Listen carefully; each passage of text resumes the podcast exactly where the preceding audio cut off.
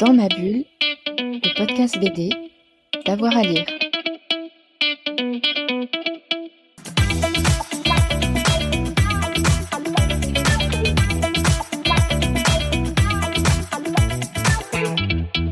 Bonjour à tous et à toutes, bienvenue dans ce nouvel épisode de Dans ma bulle, votre podcast 100% BD avec avoir à lire. Aujourd'hui, nous allons découvrir un des albums de ce début d'année 2023, c'est Monsieur Apothéos, c'est chez Glénat, l'histoire de Théo qui a la sensation que sa famille a la poisse, lui-même, à 30 ans, vit de petits boulots, il est toujours amoureux de sa copine d'enfance Camille, mais sans jamais lui avoir avoué, et tout va basculer lors d'un soir fatal. Pour en parler, j'ai le plaisir de recevoir ce matin Julien Frey, le scénariste, et euh, David, le dessinateur. Messieurs, bonjour. Bonjour. Bonjour. Alors Théo Apothéos, c'est l'histoire de la loose, hein même pas magnifique. Comment vous avez venu un petit peu l'idée de, de cet album? Euh, parce, que j'ai la vue qui baisse en fait. Euh, en gros, un jour, je lisais un, article sur, euh, sur mon téléphone euh, et j'ai lu l'histoire d'un certain apothéose. Et le temps que je finisse l'article, je, me suis imaginé la pression qu'on pouvait avoir en s'appelant apothéose. En fait, le gars s'appelait pas apothéose, il s'appelle apotélose, mais j'avais mal lu. Et c'est un conseiller d'État belge, je crois, et je me suis fait toute une histoire dans ma tête sur la pression qu'on pouvait avoir si on avait un nom un peu, un peu brillant, comme, euh, je sais pas, des gens qui s'appellent Victoire ou euh, Belle ou des, euh, des, ou France. Et, ça m'amusait bien, en fait, de, de raconter l'histoire de quelqu'un qui s'appelle Monsieur Apothéose. Et comment votre duo s'est-il formé? David, vous avez marché tout de suite dans cette histoire? Euh, bah oui, quasiment en fait. C'était drôle en fait. Euh, Julien à la base, il m'avait contacté pour une. Il connaissait ma série euh, super, série jeunesse que je fais aux éditions de la Gouttière, et il m'avait contacté au départ pour plutôt travailler sur une, autre série jeunesse. Mmh. Voilà. Et bon, j'ai quitté, je l'ai lu, ça faisait, ça faisait vraiment envie. Puis après, pour des questions de planning, je me suis dit non, c'est pas possible, je ne vais pas pouvoir mener de front deux séries jeunesse en même temps, ça va être un peu compliqué. Et, ça faisait un moment que j'avais envie de, me, frotter à la bande dessinée, euh, on va dire pour les grands. Et euh, je lui ai dit, écoute, si, par hasard, pourquoi pas, tu avais plutôt un, scénario euh, plus adulte sur un one-shot qui m'engagerait moins en, termes de, temps aussi sur, sur une période trop longue, pourquoi pas Et puis là, je crois que c'est Hein, je t'avais dit ça et je crois que tout de suite tu m'as parlé de, ça. Tu avais écrit Apothéose, déjà le, scénario était écrit entièrement, je crois. Hein. Et donc tu m'as, il m'a touché deux mots. Euh, ouais, voilà, il m'a touché deux mots euh, de l'histoire et l'histoire donc euh, en, quelques mots d'un loser. Tout, enfin, tout de suite ça m'a bien plu quoi, en fait. Et tu dis bon bah ouais, écoute, envoie-moi ça, je vais lire ça. un, petit mot sur Théo, parce que, alors, bah, Théo, évidemment, c'est le loser de notre histoire, mais il est timide, certes, euh, il se croit malchanceux, il, a la poisse, mais il est surtout euh, malchanceux de pas oser finalement. Comment est-ce que vous le présenteriez, vous, ce Théo Apothéos qui a 30 ans? Hum, Théo Apothéos, c'est quelqu'un qui, euh, a peur d'agir, de, qui pense que tout ce qu'il va faire va se terminer en incroyable catastrophe comme ses parents et grands-parents. Euh, je pense que ça envoie un peu au questionnement qu'on a tous sur, euh, sur la réussite, sur le parcours qu'on doit avoir, euh, qu'on nous impose un peu dans, la société d'aujourd'hui. et lui, c'est quelqu'un qui a décidé qu'il n'allait pas, agir, en tout cas jusqu'au début de l'histoire. mais moi, j'en ai croisé comme ça dans ma vie des, des gens qui refusaient un petit peu d'être dans le parcours classique euh, école, euh, école, travail à tout prix. Oui, je pense qu'on en a tous croisé, ou même on l'a tous été un peu parfois à certaines périodes de notre vie. Enfin, forcément, on a tous eu parfois des, des appréhensions euh, à faire certaines choses, à s'engager dans certains. Voilà, s'engager, à, même évidemment à approcher une fille ou je ne sais quoi, puisque là, il en est question presque, pas carrément. Donc, euh, donc ouais, voilà, c'est. Je pense qu'on l'a tous été un peu, on a tous croisé et ça, ça, ça, concerne un peu tout le monde, je pense. Hein. Ce qui est chouette, c'est qu'il est accompagné d'une galerie de personnages. Alors, il n'y en a pas un pour rattraper l'autre. Euh, je ne vais pas tout dévoiler, mais enfin, il y a, son père il y a, qui ne travaille pas, il y a l'écrivain euh, qui va avoir un rôle euh, essentiel. Il y a aussi Camille, qui, elle, c'est son amour d'enfance. Elle a épousé un homme plutôt riche, mais qu'elle aime plus vraiment. vous vouliez vraiment une galerie de personnages, de gens un, petit peu perdus? Est-ce qu'il y a, presque de la sociologie derrière? Bah, je pense que nous, on doit se retrouver tous un peu derrière chaque, euh, chaque personnage. En fait, c'est la question qu'on m'a posée il n'y a pas longtemps je me suis rendu compte que, j'avais mis euh, de moi un peu dans chacun d'entre eux. Euh, mais, oui, ils ont tous quelque chose, ils ont tous des fêlures en fait. Et même ceux dont on pourrait penser au départ qui sont parfaits le, le sont pas. Euh, déjà parce que la perfection, c'est hyper ennuyeux dans le cas de, de Dumoni, par exemple. Et puis, euh, puis il y a Pépin, sans révéler l'histoire, qui, euh, qui au départ semble être semble avoir tout réussi. Puis quand on gratte un peu, on s'aperçoit que, que, que c'est compliqué. Ouais, j'avais envie de parler de ça aussi. De, Théo, il n'a pas de vernis, donc d'emblée, d'emblée, il, se présente comme un poissard. Et donc j'avais envie de l'opposer à, quelqu'un qui, euh, lui, va se présenter un peu comme euh, Monsieur euh, J'ai réussi. On se rend compte au fil de l'histoire qu'ils ont tous les deux leur, leur, leur fêlure.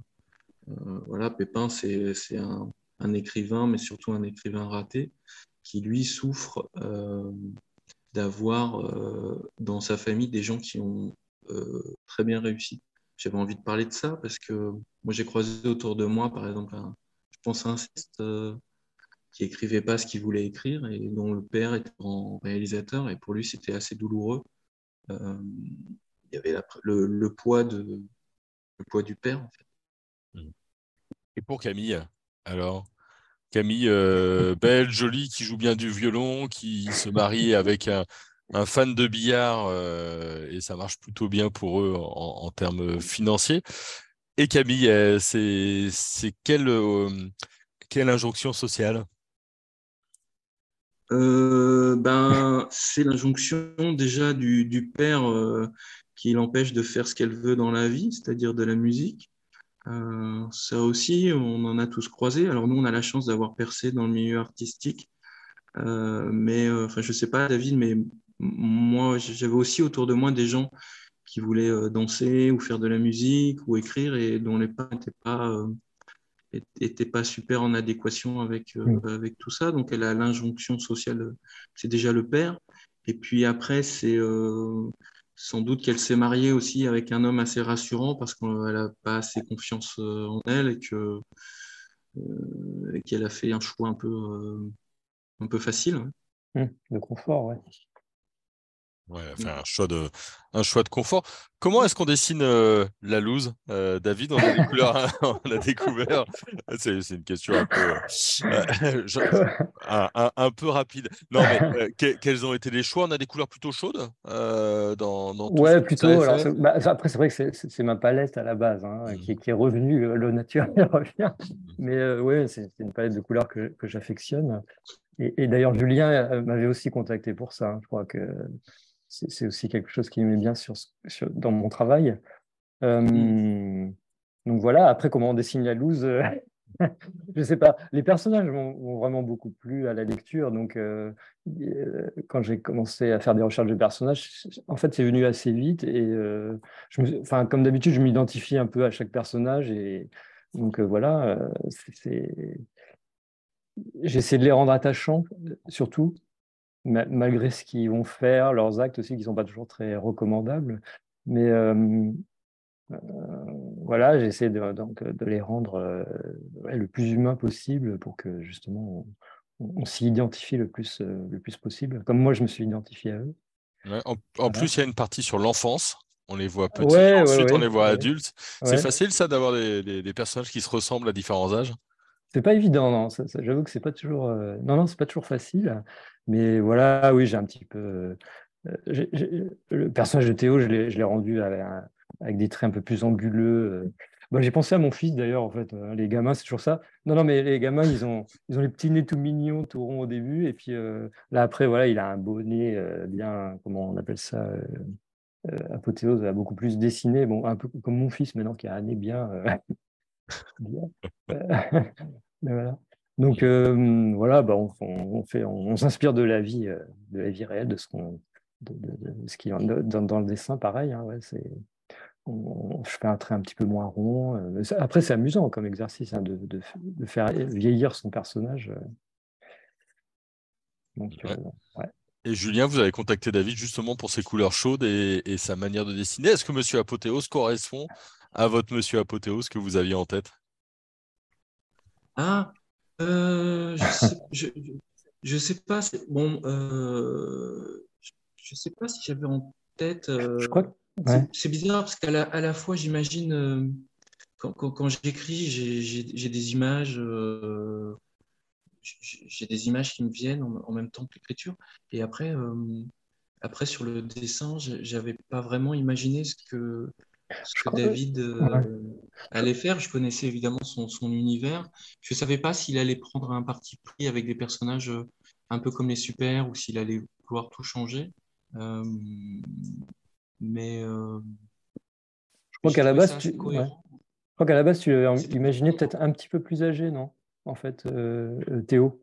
Oui, c'est-à-dire hein? que, peut-être que moi, apothéose adulte, il, il avait, il, il, était un peu plus âgé. Ouais, je, ouais moi j'en ai. J'en ai fait, j'en ai fait vraiment un, trentenaire, quoi. Enfin, quelqu'un qui a, oui, qui vient à peine d'avoir la trentaine. Je pense que tu l'avais, tu l'avais imaginé un peu plus vieux, je crois, quand on avait discuté. Ouais. Et, euh, ce que j'ai revu il n'y a pas longtemps, j'ai vu une photo d'Edouard Baird euh, et, et, alors je me souviens que Pépin, euh, je, j'avais en tête Edouard Baird quand, quand, quand j'écrivais. Ah oui? Ah, Tu ne l'avais pas dit. J'ai dû t'en parler, l'ai pas dit. Je crois pas. En fait, non. Quand, quand, je vois Pépin et que je vois une photo d'Edouard Baird, hmm. je me dis, ah mais en fait, il lui ressemble vachement. ouais. Mais voilà, je ne savais plus si je t'en avais parlé. non, je crois pas, non, non, non. Et j'avoue que ce personnage, je ne sais pas trop comment il m'est venu. J'ai dû faire, j'ai fait des, comme on fait toujours, un peu plein de croquis, puis j'ai dit, ah tiens, celui-là, il me fait marrer, en fait, aussi. Et, mmh. ouais. et euh, ce qui m'a intéressé, moi, dans l'album, c'est que on pourrait penser qu'à un moment, euh, Théo va surmonter sa timidité, ses choix, et puis ça va peut-être euh, ou pas arriver. En tout cas, il y a une soirée fatale vous aviez vraiment envie qu'il n'y ait pas de rémission possible, quoi, qui d'un seul coup on bascule dans un sujet de loose euh, et, d'injonction sociale à quelque chose de presque plus dramatique. Il fait toujours des mauvais choix, quoi, même pour le pire. Oui, c'est ça. C'est que au départ, c'est quelqu'un qui, c'est quelqu'un qui, qui, veut pas faire de choix et quand il en fait, il fait les, les pires choix possibles. Mais j'avais pas envie qu'il paye pour ça. Euh, j'avais pas envie non plus que que les autres personnages payent euh, comme euh, on le voit souvent dans, les, dans un scénario euh, classique, c'est-à-dire que si on fait quelque chose de mal, forcément qu'on soit puni d'une façon ou d'une autre. là, un peu ailleurs, hein, je crois que c'est des retours qu'on a, c'est ce que les gens aiment aussi, c'est le fait qu'ils font impunément des choses que nous, on n'aurait pas faire ou qu'on a peur de faire. Ouais, c'est ça. Et on est, on est plus dans l'ordre du compte de toute façon, donc euh, c'est pas tellement grave de de, de, pas être puni. Euh. Ceci dit, je crois, que, je crois que peu de temps après que tu m'aies envoyé le scénario, on avait découvert au moins deux articles de, de gens qui avaient mis leur, euh, je sais plus qui, dans, des gens dans les congélateurs. Hein. Oui, bah, euh, oui, oui, c'est-à-dire qu'en fait, donc il y en a qui le font. mais il y en a qui le font. C'était drôle, hein, c'était peu de temps après, je me souviens, je n'avais même pas commencé du tout euh, à dessiner ni, quoi que ce soit, je crois. Ouais, ouais, ouais. Hmm. Et j'ai vu aussi qu'il y avait un auteur de manga qui a écrit euh, un truc qui sort là en ce moment. Hmm. Euh, ça s'appelle genre Mon mari dans un congélateur. Hmm. Alors, je ne sais pas, il y a peut-être une mode. Vaut mieux avoir des grands congélateurs. On va pas tout dire sur ce qui va se passer hein. dans, non, non, non, dans, votre BD, mais effectivement, si vous le pouvez, acheter des, des grands congélateurs. le, roman vient. Ouais, la, BD vient de sortir. c'est un one-shot. Comment est-ce qu'on se sent dans, dans, ce moment-là? Ça y est, les premières chroniques arrivent, les premières interviews comme celle-ci arrivent. vous êtes dans quel état d'esprit avec ce monsieur Apothéose en, librairie? Moi, je suis un stressé. Hein. Alors, quand sort, en général, je suis toujours inquiet de d'être noyé dans la masse avec les 5000 autres sorties de l'année. mais là, c'est vrai qu'on a des, des retours positifs euh, de gens qui nous disent c'est une BD qui fait du bien. Et alors ça, ça m'a... Euh, donc c'est assez touchant. C'est pas juste que les gens disent qu'ils ont aimé l'album, c'est un peu plus que ça. C'est qu'ils disent que ça les touche. Euh, et, cette notion de faire du bien, ben, moi, c'est la première fois qu'on me parle de ça. Donc, je, je, suis assez content. Et pour vous, David?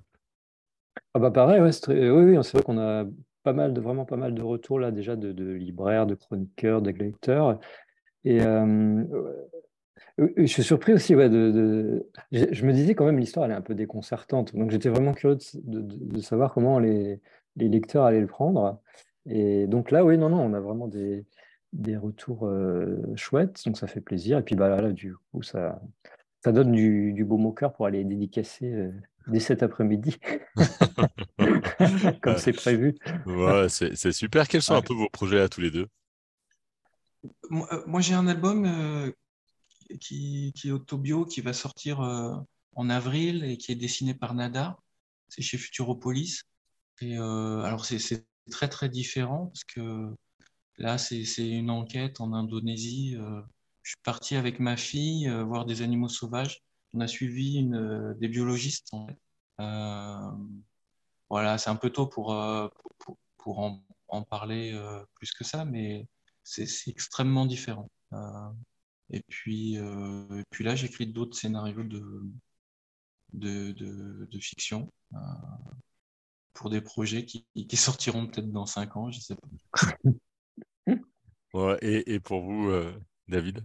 Moi, bah là, moi, je travaille sur la, suite de Super, puisqu'il y a eu déjà un premier cycle de cinq tomes, un, cycle 2 qu'on a commencé il y a deux ans avec un premier tome, et là, je suis sur le tome suivant, qui sortira en fin août, début septembre. Euh, voilà, et puis après, j'ai d'autres projets. Bah, avec Julien, on, discute pour, euh, pour éventuellement d'autres projets. Euh. on discute beaucoup. On discute beaucoup, voilà. J'ai un autre avec Frédéric Maupomet, toujours aussi, de, qui, qui, sur lequel je dois travailler, qui est plus une, une, bande dessinée euh, plus historique, là, historico-fantastique, donc qui me changerait aussi, euh, voilà, avec du costume et tout. Euh, un autre projet jeunesse aussi avec Delphine Cuvel, toujours à la gouttière, là, dans la série Les Mômes, les bandes dessinées sans texte. Et, voilà, et c'est déjà pas mal. Et puis sinon, après, j'ai aussi, euh, voilà, mais ça fait des, années, euh, j'ai storyboardé toute une histoire où j'ai tout fait, et voilà, il faut que je m'y mette aussi pour euh, une histoire plus, plutôt marrante, quoi, plutôt humoristique. Ok, et eh ben, très bien. Merci beaucoup à, tous les deux, en tout cas. Merci. Hein, on va souhaiter, si c'est pas antinomique, euh, bonne chance à Monsieur Apothéose en, librairie. Euh, en, tout cas, inciter tout le monde à, lire euh, cette histoire un, peu décalée et qui est vraiment parfaite pour commencer cette année. Et puis dans ma bulle, évidemment, ça continue. On a déjà plus de 200 émissions, hein, donc vous pouvez vraiment passer du temps avec les, les, artistes qu'on a interviewés, les auteurs et les autrices. Et puis on se retrouve très vite pour un nouvel épisode. Bonne journée à tout le monde. Dans ma bulle, le podcast BD d'avoir à lire.